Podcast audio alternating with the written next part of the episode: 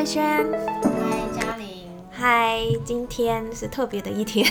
对，这是我们那个儿童乐系列特别节目的第一炮。没错，而且我们今天请了一个特别来宾。对，这是我们节目首次有特别来宾。没错，而且这位特别来宾的身份真的是非常的不得了。不得了，他的他现在的身份就是斜杠斜杠斜杠，就是他是我在这个学校，我其实就一共经历两个学校嘛，我第二个学校的第一届学生，第一届学生，对。对，然后而且他也晋级为了新手爸妈行列，没错，他可以说是我从小看着他长大，嗯，对，不是不是说。他当然，他长大我也变了，就是看看着他从一个小屁孩，然后哎交女朋友了，然后交女朋友的时候也有来老师这边恳谈，对，然后后来哎结婚了，我是媒人，然后生小孩了，真的。真的。耶！我们欢迎康康。嗨，大家好，我是康康，第一次跟大家见面。啊，声音上的见面。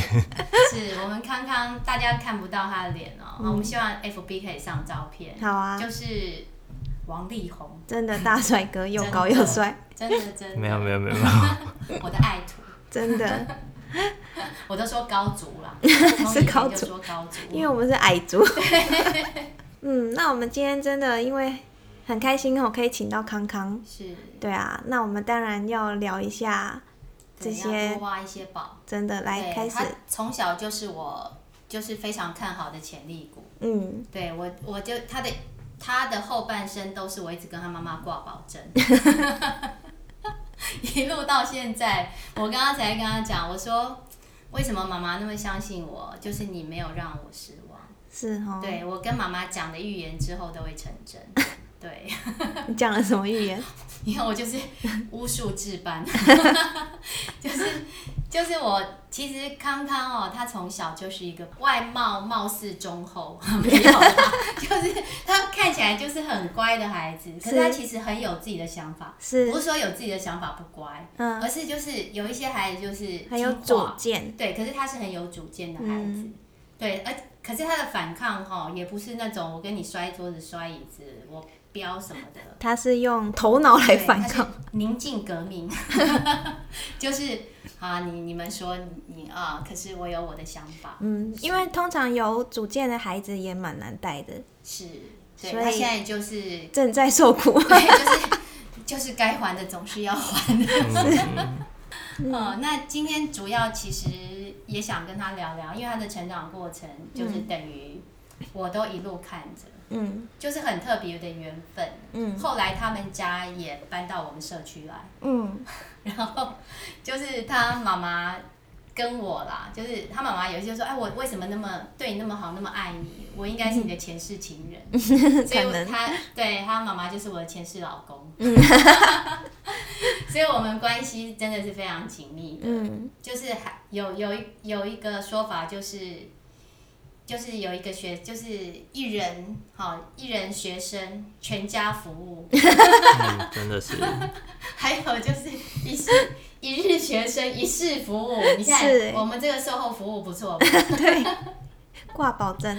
对对，所以我觉得他的成长历程有一些东西很值得跟大家分享。是。康康确实就是大家所见，话不多，可是都很有智慧。对，通常就是可以一针见血的那种。对对，所以我我我我们刚刚大概介绍一下我们的背景，就是他是我的高年级学生。嗯，我来这个学校，其实第一届孩子就是他们。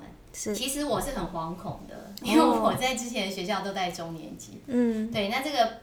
高年级学生也没有让我失望，非常的多才多姿，所以我刚回想一下，其实也可能因为啦，那时候他们告诉我说，你们这一个班级其实就是换了很多老师，是不是这样？嗯嗯，好，应该在我印象中，我们一年级、二年级、三四是同一个导师，接下来对，所以前面就换了，对，所以就是。可能孩子在一个不稳定的状态下。嗯，对。那那时候我我还不能算是一个有经验的老师，对，因为前面还是新手而已，也还好。第七年。对，可是就是刚转换一个新学校。嗯。巴黎，巴黎跟淡水还是不太一样。嗯。巴黎其实那些那那边比较多在地的家长。是。对，那很多他们看到老师都还立正的。哦，因为很多都是这个学校毕业的，嗯，对。可是来到淡水之后，很多都是外来的人口，哦，对，所以我就是不同的冲击，是。所以我那时候非常感谢康康妈妈，嗯，对她就是非常热心的职工，嗯，对他进到学校，他自己本身也是投入慈济，嗯，对，然后就是包括我之前会讲到的艾维，其实都是他先带我去的，是，对，那可是就是。你在相处当中会知道，哎，康康妈妈就是一个很有想法，对 孩子对 有一套标准的，康康露出算是尴尬的表情。我刚刚把那个高拿掉了，高道德标准。对，因为他自己也是一个严以律己的人，嗯，对，所以我们知道，好像后来在康康成长的过程当中。其实就是有过一些反思。嗯，对，其中发生了不少冲突啦。就是刚刚有提到妈妈的道德标准比较高一点，对。那像是之后渐渐的从家中，就是国小、国中接触到越来越多朋友，开始可能跟妈妈所谓的传统价值有一点。拉扯对拉扯一点矛盾的时候，我觉得这也是一个小朋友成长的过程，就是他认识到的越多，开始去呃反思自己家庭生活带来给他的这个价值观是不是他自己想要的。嗯，对。那像是前面刚刚有提到说，妈妈做了很多。对，我觉得其实变相的也会就是让小孩自己会开始效法，想要在新的环境，不管是进到呃新的大学啊，或者是到了一间新的公司，会想要效法这样的模式去做一个好相处、服务人群的人。但可能很多时候，你才会渐渐的发现到，就是哎，这个是原生家庭带给我的一个模板跟可以复制的行为。的模式，但不见得真的是你自己想要的。嗯，对。所以你后来有觉察到自己其实可能有些行为并不是自己很舒服的吗？对，就是与其说不舒服，倒不如说就是不太想要去让家里人这么舒服，就是完全 完全照着就是这个家庭的呃。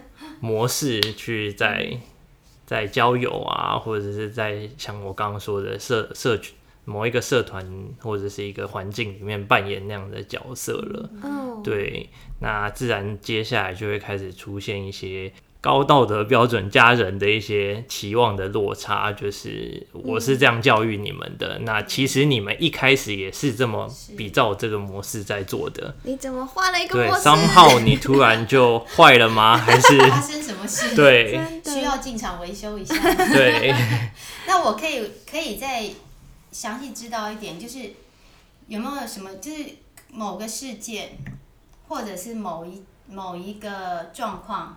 造成你这样的冲击，就是你刚刚说原生家庭跟外面的世界，有没有办法举一个例子？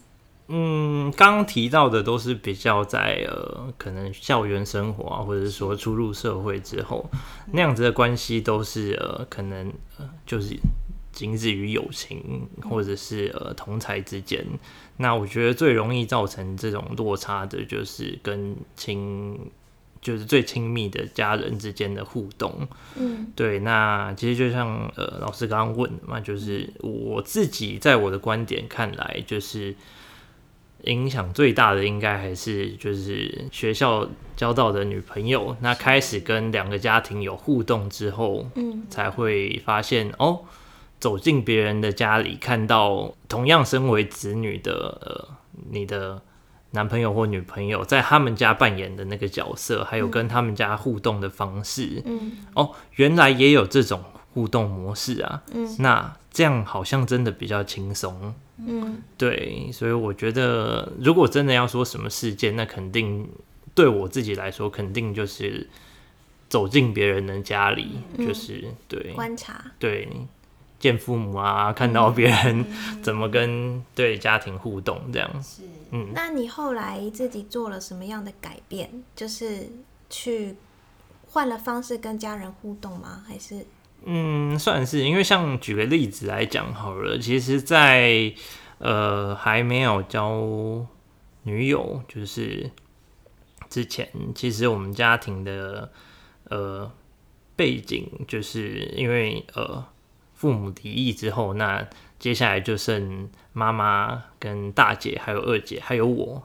大概是这样，就是这样的组成呢。其实很多时候，呃，家底的人都会希望说，我们再紧密一点，因为已经曾经散过的一个嗯一面镜子，那还是希望剩下的几块都可以更贴近一点。嗯，对。如果这个就是会造成，其实你在那个环境里面有比较大的压力，就是你可能。在你内心中的顺位已经开始想要把呃家庭往下移，那可能你的爱情、你的亲情的顺呃优先级提高，对，这这样的优先级改动是会造成一些呃跟原生家庭互动模式的冲突的。感觉，就是革命，对啊，家庭革命就是那种板块移动。这一块。这一块原先这边我插叙一下，就是为什么？因为因为康康可能讲的比较那个含蓄，我刚刚有取得他的同意。嗯，对，就是其实我觉得康康他可能他一路的成长，他都一直在有觉察跟反思。所以我刚刚跟他提说，哎，有一些东西可不可以说的时候，其实他是用很健康的心态去面对的。就是那时候，哦，我这边想问一个问题，嗯，就是。其实我我们之间的关系会这么紧密，其实是那时候其实他们已经毕业了，嗯，对。然后有一天呢，就是那个康康妈妈打电话给我，嗯，说想跟我聊一些事情，嗯。那其实我一进他们家看到他的时候，我吓坏了，哦，对，因为康康妈妈变得非常非常的瘦。啊，对，所以他那时候其实是很辛苦的一段时期。嗯，可能有情绪上是不是？对，家里有一些很大的变故。嗯，对。那其实我我是一路陪着那个妈妈，好，甚至就是他们家这样一路走过来。嗯。那我我一直有一个疑问嘛，因为那时候其实后来康康妈妈一直跟我说我是他们的贵人。嗯。那其实我就跟他讲一句，我说，因为他告诉我说是康康请他来找我的。哦，反而是。你就说你的你的儿子才是你的贵人，真的。所以我我一直想问说，那时候你为什么会请妈妈来找我呢？嗯，我自己会觉得，在那个阶段，嗯，可能会需要一个更客观一点的声音，然后也比较能够让妈妈可以呃抽离那个状况。对，因为再怎么样。传统的理念还是觉得，可能家里发生的一些事情不要跟外人讲啊，自己关门处理就好了，家丑不要外扬等等。但我觉得，就也是因为这样，那可能老一辈啊，或者是其他亲戚的一些关怀，反而在这时候好像变相变成了另一种的舆论压力，就是啊，夫妻或者是家庭。吵架都是难免的啊，但没有人真的要去正视问题的核心。其实就传统华人就比较希望大事化小，小事化了，就把事情对就结束了。我想补充一下，因为我今天也是第一次跟康康聊天，然后康康刚刚有跟我说他的年纪，我真的吓坏了，就是我觉得就是。九九一年嘛，一九九一年，就是可以这样子去成熟。面对，然后而且可以那时候你年纪应该更小嘛，你可以在那时候去国中，然后就有这样的求救的方法，我真的觉得就是很不可思议。是，我我再来提一个童年往事，反差萌。他是因为我我之前讲过仪式感那一集，我有提到我们其实都会有一些活动，嗯，然后耶诞节我们就会有扮装活动，嗯，然后康康你还记得你扮什么吗？嗯，圣诞树，没错，超厉害的圣诞树，很高的圣诞树，那个那个我想。妈妈应该是得意之作，对是。可是你可以想象一个小男生，嗯，五年级的小男生这么配合吗？嗯，你那时候看他一脸腼腆，然后最好笑是我们那班还很嗨，我是问我们还要去那个去游，我们还去校园里面，对不对？可怜的圣诞树就是这样咚咚咚，就一路跳那个楼梯。嗯，对，那你还记得当时的心情吗？嗯，其实有一点模糊了，但现在 现在可能比较能够理解为什么当初愿意做这样的牺牲，觉得长大了才发现自己是个闷骚的人，这样。对，那那时候内心其实也有一点那个，虽然雀跃嘛，虽然脸上好像有写着啊，有事吗？对，但是就觉得哦，我跟我头上的那个星星一样，觉得我现在是最闪亮的，整个。超超亮的，就是最亮眼的。你可以想象一棵，而且它那个圣诞树不是很随便的，是立体的。有照片吗？有质感的。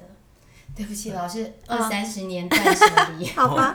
我的毕业纪念册有，对对，我记得有放进去。好好，我们那个 FB 一定要来。好啊，如果可以的话。对对对，请大家密切期待。嗯。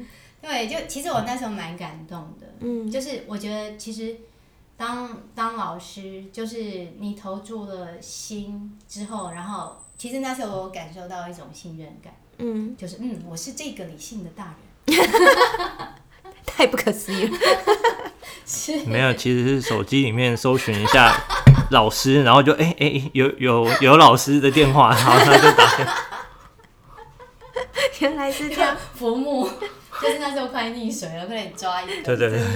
对啊，其实康康那一阵子很不容易。嗯，我还记得，就是好像也曾经在外面游荡过。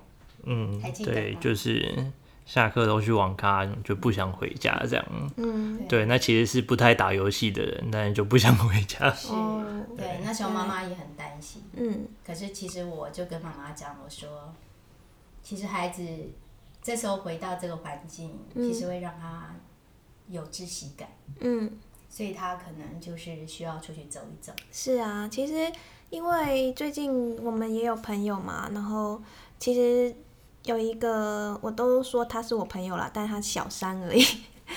然后小学三年级不是那个小三。是。然后就是爸爸妈妈可能感情有一些状况，然后这位小学三年级的小朋友也很想要。离家出走一下。我告诉你，你有你没有过这个念头吗？离家出走，我没有。你看多健康的孩子。对啊，我真的，我我只有高中谈恋爱啦，就是那时候就叫私奔。对。就一心的想要谈恋爱。我你知道我现在为什么可以贴近很多孩子？嗯，就是我真的也有过离家出走的念头。嗯，只是我是一个没有方向感的人，迷路。对对，所以其实那时候我是跟妈妈讲说，你就告诉孩子说，就是不用去斥责他，就告诉他说，哦，妈妈都在，然后不要让自己发生危险。嗯，对，那孩子会回来的。嗯，对我刚刚说过，他他不会让我失望。嗯，就是他每次就是都是这样子。嗯，他就游了一阵子就回来了。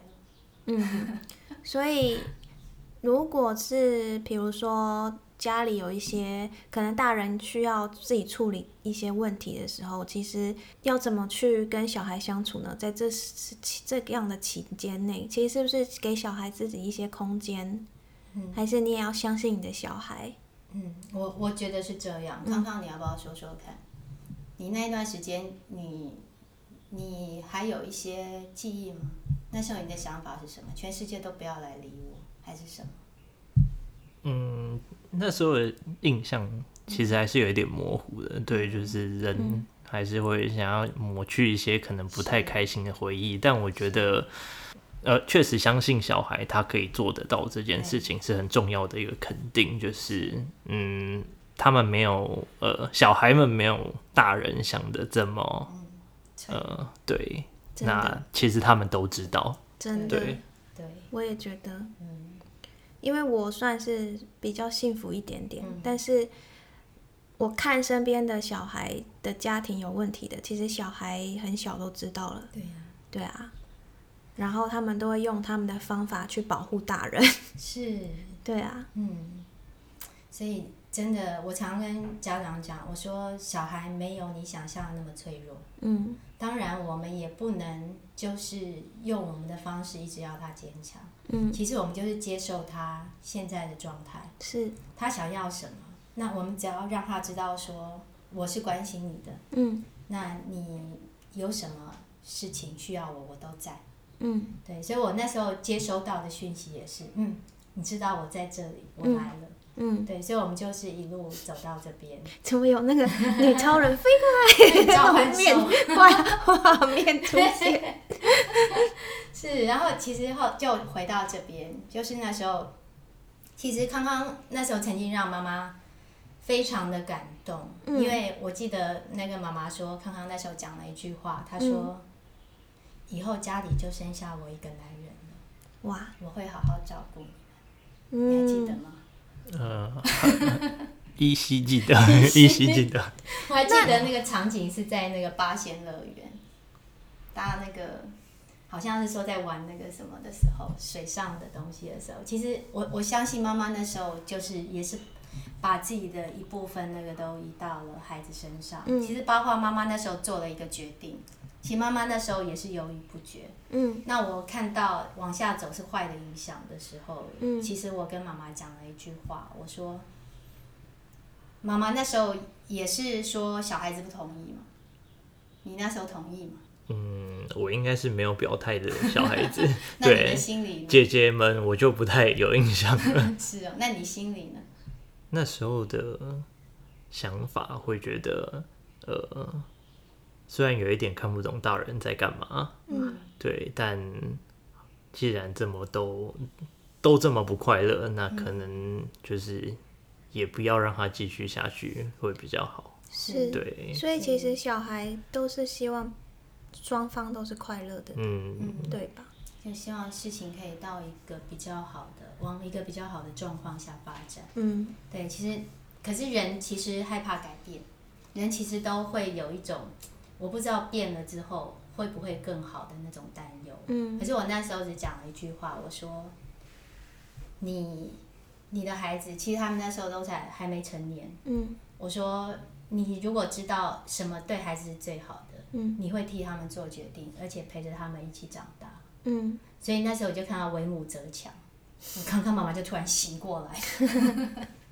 是，所以其实我觉得这个是一个责任。可是那时候我也跟妈妈讲一句话，我说其实康康这样一路扛着，他其实也扛了很久。是啊，对我我相信他一定也也有那种疲累感。是，其实看过这么多案例啦，我自己真的觉得，不管呃是单亲也好，或者是双亲也好，就是爸爸妈妈一定要有。可以让自己快乐的能力，这个小孩才会有这个能力。对对啊，因为刚刚其实康康有提到，他说其实爸爸妈妈整个家庭原生家庭其实就是孩子的一个楷模，一个原型。嗯，其实这是他接触世界的第一个跳板。嗯，就是我将来会用我在原生家庭。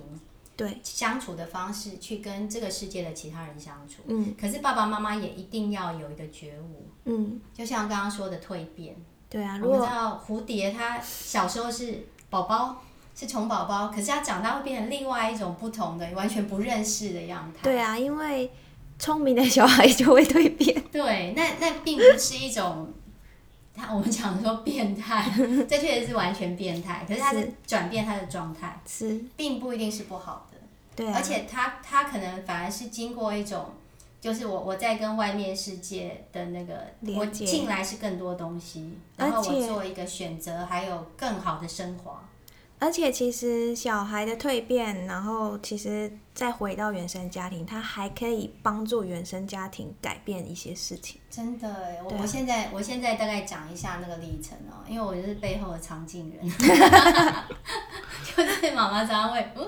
就打电话求救。嗯，然后他那时候就会觉得我的教育好失败，为什么我的孩子对完全变了一个样？然后当然妈妈这时候一定是会先认为说。就是我们常会接到啊，他是交到坏朋友啊 之类的，嗯，对，所以他第一个揪出来的战犯就是哎，女朋友，对，影响我的孩子。那其实后来我我真的觉得啦，就是我算是一个比较有开放心态的，所以我会跟妈妈讲现在年轻人的想法，就虽然我也是受受那种。温良恭俭让教育，对，可是我我从小其实我也是内反叛的人，嗯，就是我不一定觉得这一套是完全那个，可是我会去配合别人，嗯，对我会习惯性配合别人，可是我也知道说，其实有时候你不你讲这个，可是心里面是打叉叉的，就是先演一下而已，对，就是外面圈圈里面叉叉，或者用脚打叉叉，所以哎，我说这些。乖宝宝们不要想骗过老师的法眼，我都知道。对，与其这样，我更我就告诉妈妈说，我更喜欢康康的诚实。是啊，对他很诚实的面对这一块。嗯，而且小孩一定要自己去思考啊，以后要思考的事可多的呢。对，而且我就跟我还算给你妈妈听，我说你这样真的太残忍了。他那时候说一个月一次聚会，是不是？嗯。我就说你看哦，他。你这边一次，然后那个老婆那边一次，跟朋友一次，然后他自己休息的时间就不多了。嗯，我说我们自己在外面，就是工作的人知道，其实那个假日其实就就是你想放松的时候。是，我说你这么知识的去规定一些事情，其实对他就是有压力。嗯，对，我说其实还不如说，哎，我们今天大家有空的时候。然后吆喝一下，哎，你是不是也刚好有空？嗯，哎，那我们就回去。嗯，对，那就是不要把这个视为说是你要叛变，你的心不在这个家 的一种铁证。嗯，对，有时候你反而，我我我我有看过一首诗，他说风筝之所以可以在外面飞，就是快乐的飞翔，是因为他知道他有。可以回去的地方，是因为那条线牵着它。对啊，对。可是你你要让它飞出去啊！你把风筝拽在手上，一点意义都没有。它飞不走。对，它飞不走，那它它反而可能更厌恶自己风筝的这个角色。嗯，对。所以我觉得，不过康康那时候真的非常坚定哈。革命都是这样的，不容易啊。所以，所以刚。刚刚那时候有提到说，来要重还原一下那个惨烈的现场。呃，那时候呢，就是像刚刚前面老师提到的，就是其实开始我增广见闻之后，带带回了一些不一样的互动模式回到家里。那因为也想为自己的优先级来做一些争取，因为毕竟休假的时间就是有限的。嗯，那当家庭很自式的在规定一些次数，然后呃活动类型的时候，呃，首先你第一个感觉到的是，呃，我并不是这么真真心的想要参与这些活动，但。我从小就是被这样教育的，好，那我买单。对，不过随着自己的呃越来越清楚自己比较想要什么，比较不想要什么，去重新排序那优先级的时候，这资源就会冲突嘛，因为你的时间就是有限的，所以刚开始呢，你会选择就是呃，好，我报备告知，对。在更之前的话是协商啦，对，之后才变成就是报备跟告知。好，我不管，反正你们的活动我就是不参与了。对我有我自己的安排。嗯，对，所以可能在原生家庭就会感受到，就是哎，明明以前都好好的，你到底是出了什么毛病，还是你有什么问题吗？都有问题都可以提出来帮你。嗯，对，但。这个关心反而就变成了一种压力，对，就是我真的觉得我没问题啊，为什么要一直说 我有问题呢？真的，对，只不过我觉得这个最大的差异点就是在于，嗯，我没有呃用一个比较好的方式来来分享这些我获得的新的互动的呃模式，这些经营的方式，那也没有好好的去协调，就是跟原生家庭的这个优先级排序，就觉得好，你们既然不可以沟通，好吧，那我就一不做二不休，就是到最后变成协商，从一开始的协商。想要调时间呐，或者是哎，我可不可以尽量某些活动不参加？到之后报报备告知哦，我这个礼拜不要哦，就是你们去吧。拿到最后的就是完全消极，就是我真的觉得你们把我当成有病的人，你们一直想要来尝试 治疗我。对，好，那我我先跟你们保持一点距离好了。对，整个演变的过程是这样。对。所以，我我想知道那时候在协商过程的时候是没有成功吗，或是怎么样？你为什么后来不再采取协商的这个状态？哦，因为我们家其实有一个传统，就是呃会开家庭会议，那就是民主嘛，多数决，只不过通常就只有我一票，那我也 我我我没有办法，就是我每次都 都输，所以我就只能从协商开始改变。改变我的策略就是真的。我那时候跟老板讲，我说：“你们这样子多数暴力呀，你们就就是以民主的外糖衣包裹着多数暴力，你们永远都是票数比较多的，所以他就是势必会走向这一段。所以其实那时候我我我当然也有忧心嘛，因为我从那个妈妈那边听到就是啊，康康变了一个。”人无情无义，其实事情都有两面的。是，就是，所以就是我的，我我其实我处理方，我处理的方式都是，我我听你的，是，我听你的，我也会听他的。是啊，对，其实那时候我也有跟康康谈过。嗯，对，那其实我我看到的不是这样，嗯，就是你看到的是一个坚定信念，就是。今天就是血流成河，感觉是在茧里面，还已经准备要冲出来。对，我现在现在我我觉得康康很知道他要做什么。嗯，那时候我的感觉是这样，就是这是我的选择。对对，所以我那时候会有把握说这个孩子会回来。嗯，其实也也有可能，因为我的弟弟也走过这一段。其实我就一直跟那个康，所以我也可以同理。我也可以同理妈妈这时候的心情，你就说对呀，我那时候我真的也恨不得就是我来生一个给我妈妈，就是你那时候会觉得，哎，就那时候她都已经被当做嫁出去的人了，你知道多惨烈。对，那我我也走过那一段，所以我可以告诉妈妈说，放心会回来。嗯，其实我想问康康一个问题，还蛮好奇的，就是。当你自己知道自己的转变之后，你有没有再试着去用不同的方式跟妈妈沟通自己这个心情？嗯，那是比较后期，就是能够笑看这些事情的时候，我们自己在闲聊，才有用这种其他的方式去呃去说那时候的一些转变。嗯，但确实在革命期间，对。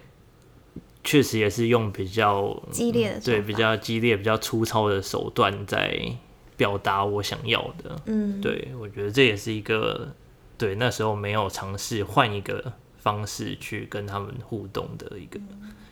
所以你当时的心情是什么？当时的心情就是真的是革命，不行，我要嘛不成功变成人，就是好，就是其实真的有一种觉悟，就是。因为，你在内心的那个呃优先级真的定义出来，你很明确的，你现在比较想要的是，呃，我不能盖棺而论，就是说，爱情、友情排在亲情的前面，嗯，但比较明确的可以说，就是我知道我会把亲情开始往后排，嗯，那。就是，毕竟你也你也要展开一个新的人生，你要建构一个新的家庭了。嗯嗯，对。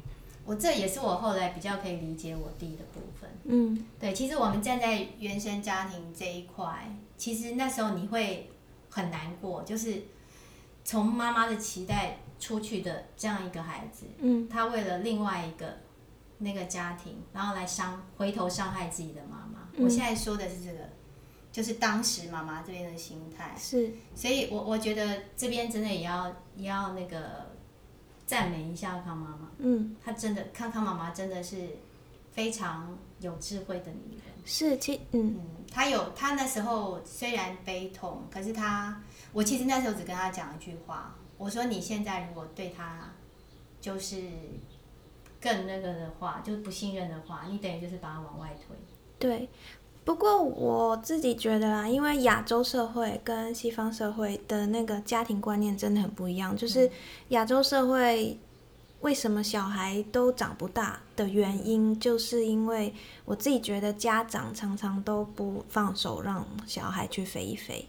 那但是你说在在西方社会，他们就是你十八岁啦，你就把你踢走啦，对啊，你自己要去闯啦。就我已经把你养到养大成人了，以后是你自己的责任。就是小孩之后发展会很不同的一个关键呐。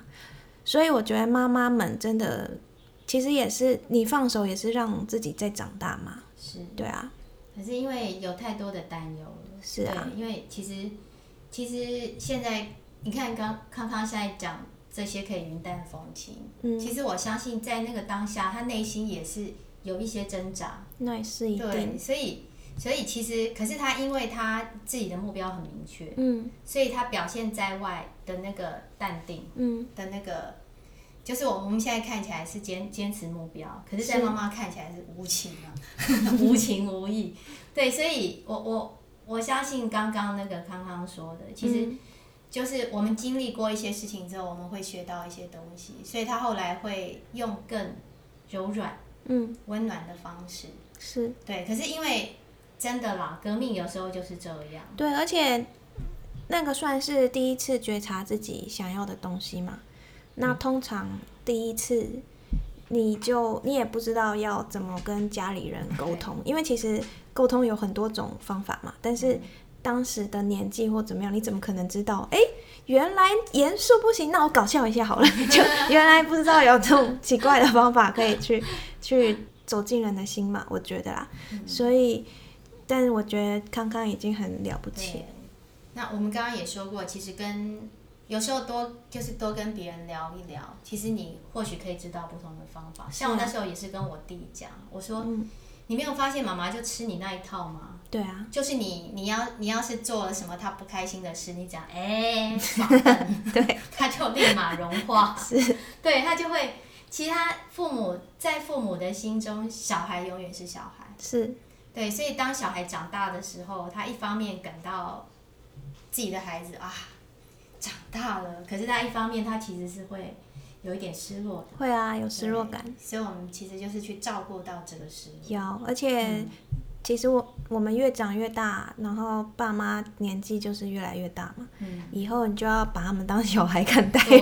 所以今昨天那个康康妈妈说：“哎，今天是不是要来录啊？”所以他就昨天一直找我，一直敲我。我就说：“那个，你你有没有发现现在康康什么事情就会跟你说，跟自己孩子的一些状况什么？”对啊。我说就是要来讨拍拍。嗯。哈，那个妈妈要。看到你的孩子这么棒 暖男。对这个这个是我们下一集的那个新手爸爸的辛酸对。好啊那我们这一集就先讲到这边。是好我们下次再见哦。拜拜。拜拜。